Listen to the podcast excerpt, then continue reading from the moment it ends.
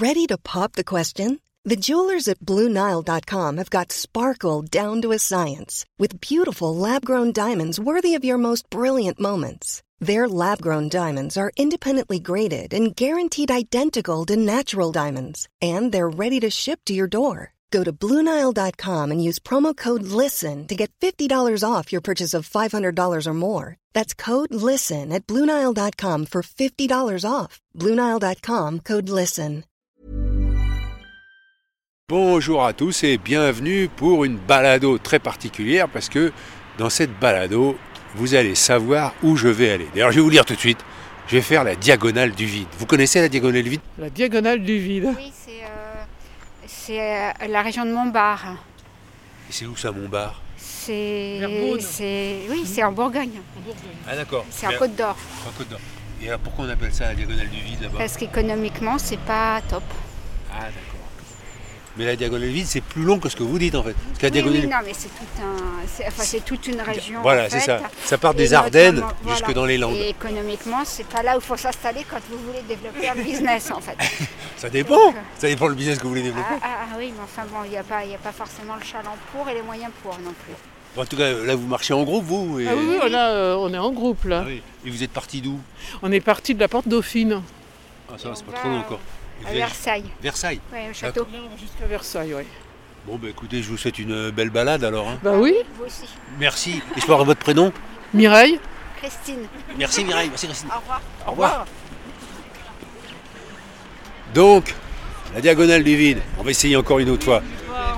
Bon, bonjour madame, excusez-moi. Je vois que vous avez des bâtons, vous êtes une bonne marcheuse. Est-ce que vous connaissez la diagonale du vide? Oui, pas encore. Ah non.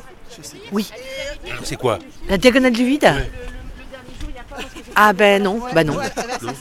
Et, et- et vous, vous savez ce que c'est Ouais. Alors dites-nous. Eh ben c'est, ça part des Ardennes et ça va jusque dans les Landes. Et on appelle ça la diagonale du vide parce que c'est peu peuplé. C'est une- la diagonale à faible densité. désertique, la ligne des déserts. Voilà, c'est ça. Voilà. Je confirme, les Landes, c'est désertique. Et je peux avoir votre prénom Marie, Et vous là, vous marchez? Bon, bonne marche. Bon, comme quoi, c'est pas une si mauvaise idée d'aller marcher dans la diagonale du vide parce que beaucoup de gens ne connaissent pas. Et en fait, après avoir fait le plein de Compostelle, si je puis dire, eh ben, j'ai envie d'aller faire le vide. Pendant la marche, quelqu'un m'a cité Saint-Augustin qui a dit euh, faire le vide de ce dont on est plein et faire le plein de ce dont on est vide. Et je me suis dit, ah bah tout ça, euh, ça m'intéresse. Et après avoir suivi un chemin qui était très bien balisé, alors que là le vent se lève, un petit vent froid, eh ben je vais plutôt créer un chemin, parce que la diagonale vide à la fois elle existe, mais c'est une bande euh, de territoire assez large. Et quand j'ai eu cette idée, j'ai tapé sur internet la diagonale du vide, et une des premières références qui est apparue, c'est un livre de Mathieu Mouillet qui s'intitule La diagonale du vide, un voyage exotique en France aux éditions du Mat. C'est ça Mathieu? C'est ça, c'est les miennes. Bon. Toi, qu'est-ce qui t'a donné euh, l'idée de faire la diagonale du vide? D'une part, il y a un tour du monde que j'avais fait euh, il y a 20 ans et que j'avais prévu euh, de finir par une traversée de la France qui s'est pas faite. Donc c'était une idée euh, inaboutie. Et ans, un peu plus de dix ans plus tard, euh, c'était euh, un trop plein de, de paris, de, stress et de courir et un besoin du coup de, nature, euh, de rencontrer des gens qui allaient plutôt pas mal et de faire un voyage en France, mais du coup en évitant le château de la Loire, le Mont Saint-Michel et la côte, la côte Méditerranée quoi en fait. Tous les endroits très touristiques parce que je travaillais là-dedans et que j'avais l'impression qu'on racontait un peu toujours euh, les mêmes histoires. Donc du coup tout ça combiné, ça a donné euh, ce voyage-là. Et quand j'ai cherché en France par où passer pour éviter les, endroits trop connus, bah, je suis tombé sur cette diagonale et je me suis dit bah euh, parfait, j'ai mon itinéraire. Est-ce que c'est si vide que ça?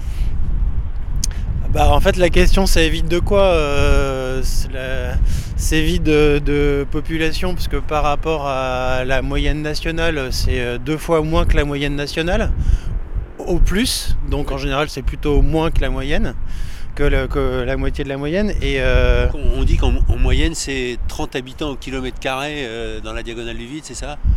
Ah, je, je- peut-être, je, je connais pas les chiffres, mais je sais que c'est euh, la limite supérieure, c'est 50 habitants au kilomètre carré. Mais euh, je crois qu'en Lozère, ils sont à 18. Et euh, dans le Césalier, ils sont à 4. Donc c'est des quasi-déserts, parfois. J'avais entendu un truc qui disait que si on répartissait la population mondiale avec la densité de Paris, on remplirait la moitié de la France. Ah oui, la densité mondiale. Euh, Toute la population du monde euh, répartie en France avec la densité de Paris, on couvrirait On euh, la moitié pas de la France. la France, quoi. Non Ah oui. Ouais. Et donc je partirai de JV le 20 mars dans les Ardennes pour faire toute cette diagonale et terminer dans les Landes. Donc si vous habitez dans la diagonale du vide, n'hésitez pas à me le faire savoir, ça fera plaisir de passer vous voir. Et puis euh, si vous connaissez des gens intéressants, bah, dites-le moi, je pourrais aller les voir. Et alors, euh, je ne sais pas si tu as apprécié ce paysage, euh, Mathieu, cette passerelle qui est au-dessus du vide, hein, c'est le principe Ouais, d'une ouais. passerelle. C'est fait comme une- c'est la diagonale de Paris un peu.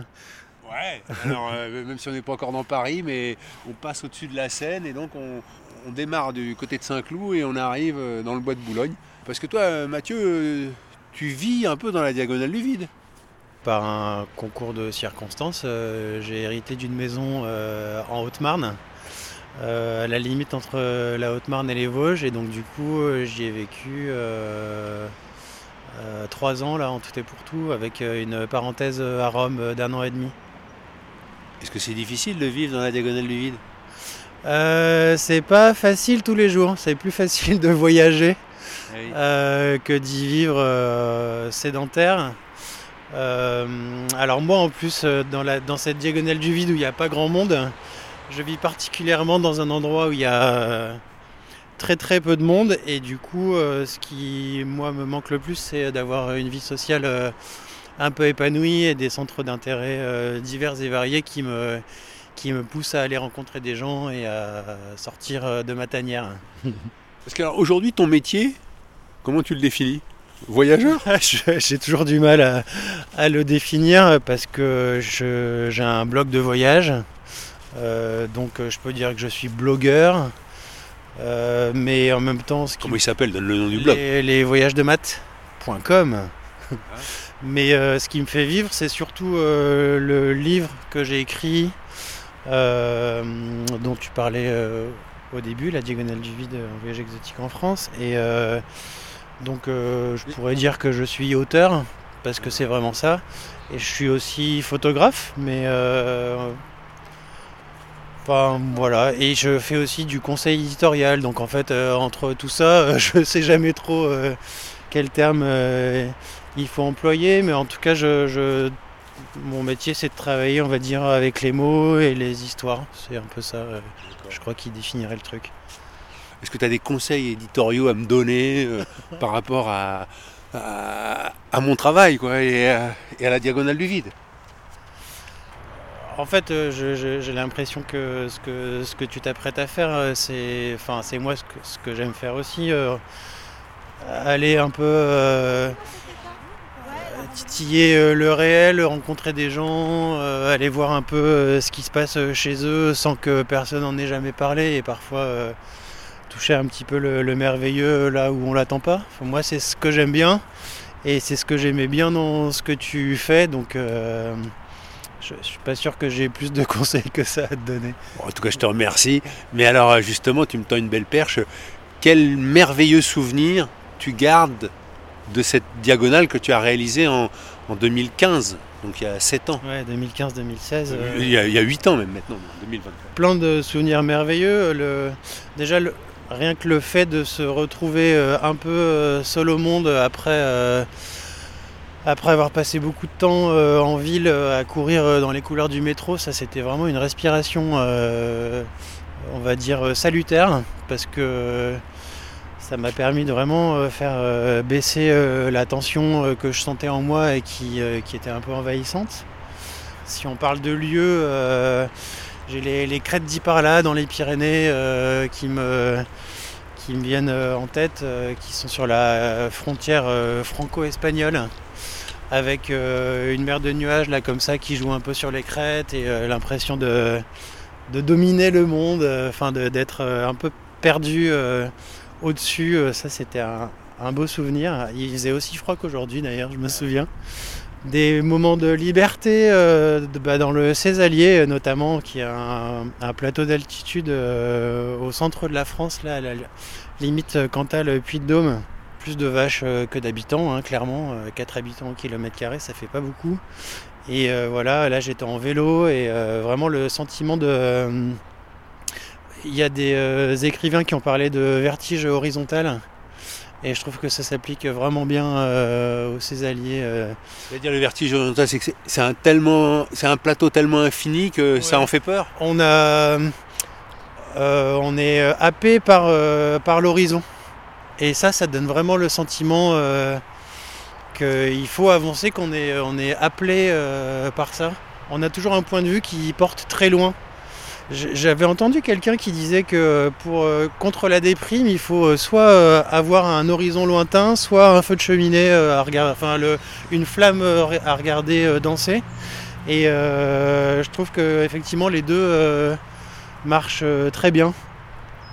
Et puis ensuite, euh, bah, il y a toutes les rencontres, euh, parce que j'étais quand même parti pour rencontrer des gens euh, qui vivaient dans cette diagonale et qui pouvaient euh, m'en parler euh, avec euh, les yeux qui pétillent. C'était ça l'idée, c'était d'aller un peu contre euh, ce dont on a l'habitude d'entendre euh, sur ces territoires dont on parle généralement sous l'angle de la désertification, de la, désindustrialisation, du malaise paysan, du chômage, des mécontents. Et j'avais l'impression qu'il y avait d'autres histoires que ça à raconter.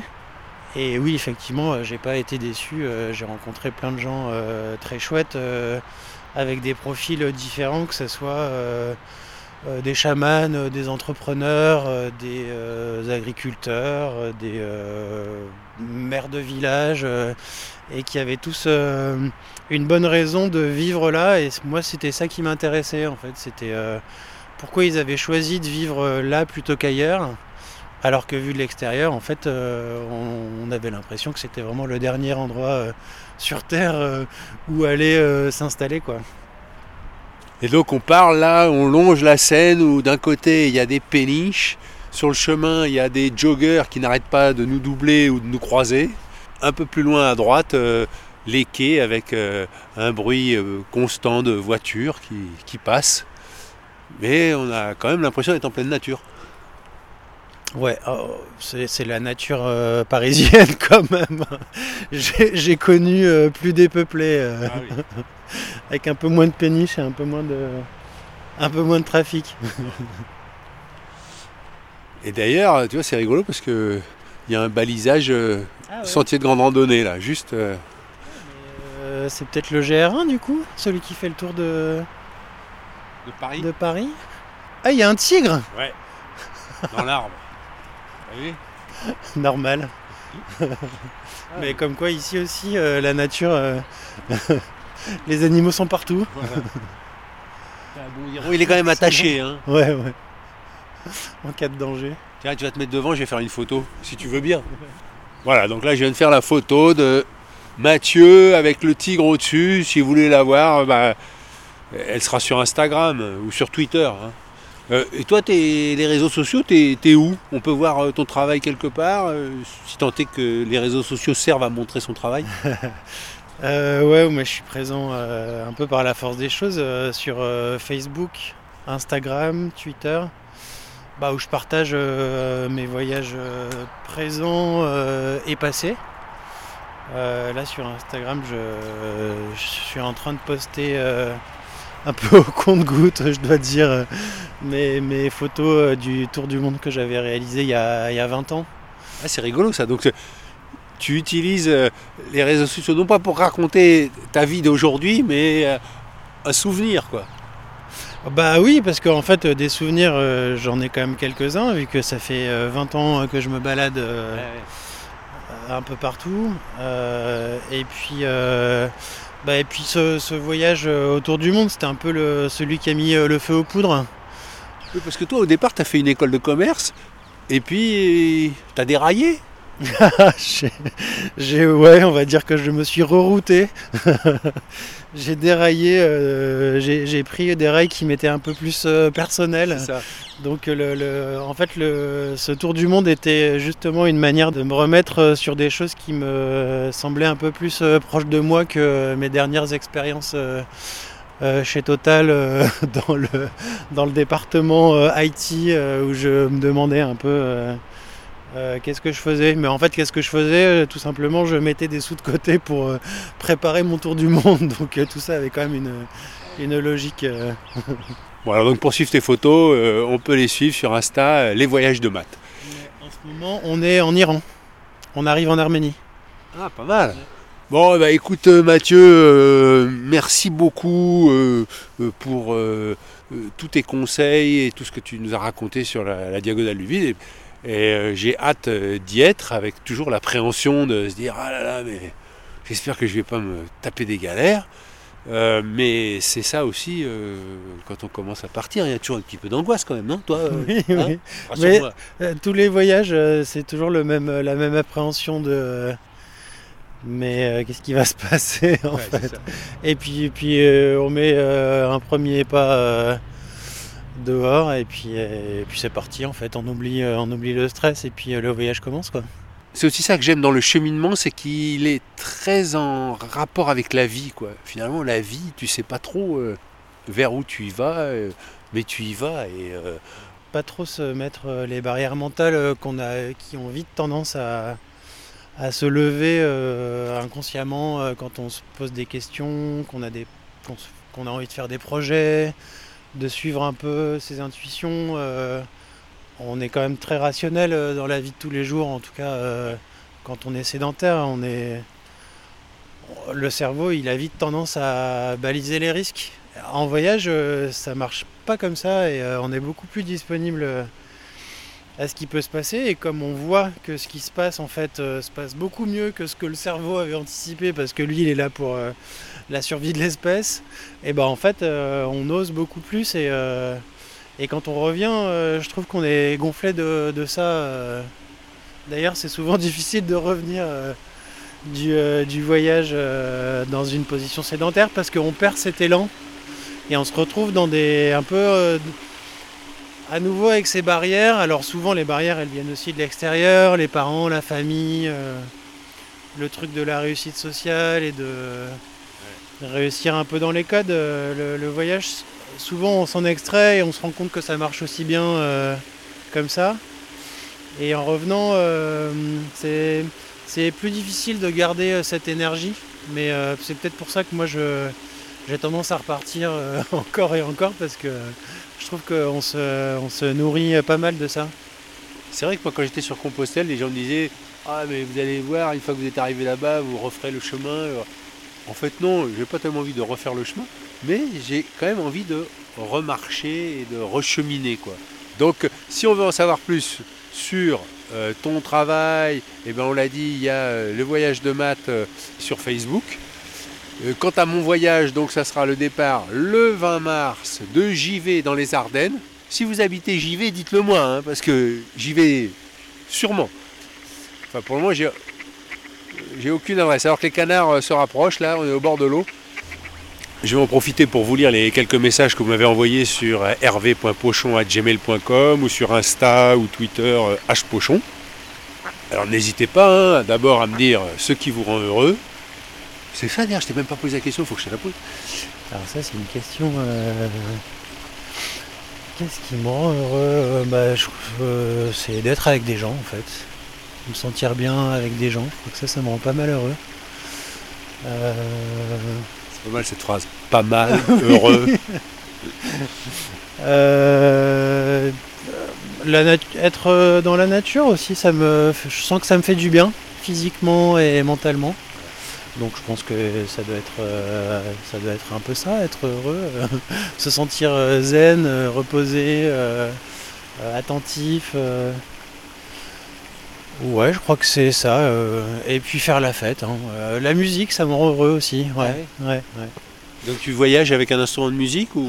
Euh, J'ai fait, mais en fait, euh, je suis pas assez. euh, je je suis pas, je suis pas très bon, et puis euh, je suis euh, assez timide aussi. Donc du coup, j'ai toujours l'impression que je sors l'instrument pas au bon moment, ou que ça tombe un peu comme un cheveu sur la soupe. Mais euh, non, non. euh, plutôt euh, écouter de la musique, enfin que ça soit de la musique live euh, Ouais. ou, euh, ou chez moi, euh, la musique, euh, je crois que ça m'aide bien, bien à vivre. ouais. ton instrument Quel est-il? Euh, moi, je joue du violon et, euh, et de la guitare. Bon bah, malheureusement Mathieu, hein, tu n'as pas d'instrument pour m'accompagner dans ma lecture des messages. Alors je commence avec euh, Pascal qui m'écrit Bonsoir Hervé, j'ai suivi vos podcasts sur votre chemin de Compostelle et c'est avec impatience que j'attendais vos épisodes. J'ai apprécié votre écoute et votre bienveillance, votre sens de l'autre. Je n'ai jamais pris le temps de vous écrire, mais à l'instant, je viens d'écouter votre épisode 19 avec votre fils Léonard et le concours d'éloquence. Il m'a simplement touché au cœur et il fallait que je vous le dise. Je vous embrasse tous les deux. Eh ben, merci Pascal. Euh, votre message me touche aussi. Gilles m'écrit Bonjour Hervé, concernant l'intenable énigme de ta prochaine destination du mois de mars, je pense que tu feras une étape du chemin de Compostelle, du Puy-en-Velay à Saint-Jean-Pied-de-Port. Ton passage sur le stand du Cantal au Parc des Princes est un indice. De plus, pour avoir suivi assidûment ton périple de l'année dernière et avoir lu les ouvrages sur le sujet de Jean-Christophe Ruffin et Alix de Saint-André sur tes conseils, j'imagine qu'il est peut-être frustrant de ne pas avoir vagabondé dans les paysages de l'Aubrac. Enfin, nous serons vite fixés. Merci pour tes partages qui nous offrent un moment d'évasion et d'émotion. Ton niveau d'écoute et ton empathie me ravissent. Eh ben merci Gilles. Alors maintenant, euh, l'énigme est résolue, hein, la diagonale du vide.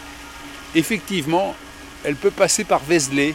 Mais encore une fois, le principe de cette diagonale, c'est que autant le chemin de Compostelle était balisé, autant la diagonale, on la balise au gré des rencontres. Jean Roch m'écrit Bonjour Hervé, toutes mes félicitations à Léonard, impressionnant. Je suis toujours admiratif, non pas seulement de l'éloquence, mais surtout de toute la culture qui y est associée. Un tantinet impartial, puisque je n'ai pas entendu la demoiselle ex mais le prix est amplement mérité. Les canards sont d'accord, hein, t'as vu euh, Jean Roch? J'en profite pour préciser que sur YouTube, on peut voir le concours d'éloquence et comme ça vous verrez les cinq participants. Donc il faut taper concours d'éloquence Dauphine PSL. Je voulais donner un dernier petit conseil. Il s'agissait de corriger la prononciation des mots en isme, qui se prononce isme et pas isme. Bon, le président du jury ayant lui-même parlé de charisme, je dois être un vieux con, mais ne le répète à personne. Dans la balado avec Magdalena, j'ai tellement ri en t'entendant dire que tu aurais mieux fait d'apprendre l'espagnol que l'allemand. Bon, pour ne rien te cacher, et ça reste entre nous, lors de mon deuxième chemin cette année, j'ai rencontré une jolie pèlerine teutonne et j'ai personnellement été bien content d'avoir appris l'allemand au secondaire, en première langue même. Nous avons fait un joli bout de route ensemble et c'était chouette. Jean Roch poursuit, en 2022, je devais être hospitalier pendant six semaines. Je l'ai finalement été pendant trois mois. Une très riche expérience, pleine de belles rencontres et source de fantastiques leçons de vie. Je voulais aussi retourner à Santiago par le Camino del Norte, puis le Camino Primitivo cette fois. Ce fut à nouveau extraordinaire, un chemin bien différent du Camino Frances, plus physique en particulier, et une deuxième arrivée à Santiago encore plus chargée d'émotions, car comme je me souvenais de la fin, je l'ai dégusté au ralenti comme une sucrerie que l'on savoure délicatement le plus longtemps possible. Cette année, je vais aller plus loin et très certainement sortir de ma zone de confort. Mi-mars, je partirai pour le Japon, le pèlerinage sur l'île de Shikoku et ses 88 temples dédiés à Kobo Daishi et au bouddhisme Shingon. Autre religion, autres mœurs et tellement de choses à découvrir, à vivre et à ressentir. J'ai abandonné l'idée d'y aller par le transsibérien, tant pis pour mon empreinte carbone, mais je caresse le souhait de revenir par voie terrestre et maritime. Traverser les pays de l'Asie du Sud-Est que je ne connais pas, et d'Inde ou du Sri Lanka, prendre un cargo pour remonter la mer Rouge et passer le canal de Suez pour ensuite traverser la Turquie et les pays des Balkans, ces derniers à pied si possible, un rêve qui va peut-être devenir réalité. Alors, ce qui me rend heureux, eh bien, c'est tout simplement d'être en vie et d'avoir la chance de pouvoir réaliser mes rêves. Ce n'est pas le premier et j'espère pas le dernier. À mercredi et prends soin de toi. Eh bien, merci Jean Roch. J'espère que ma prochaine aventure sur la diagonale du vide te donnera autant de plaisir que Compostelle. Et j'ai hâte d'avoir de tes nouvelles à ton retour de l'île de Shikoku. Eh bien, Mathieu, à toi le mot de la fin. Bonne balado à tous et à la semaine prochaine.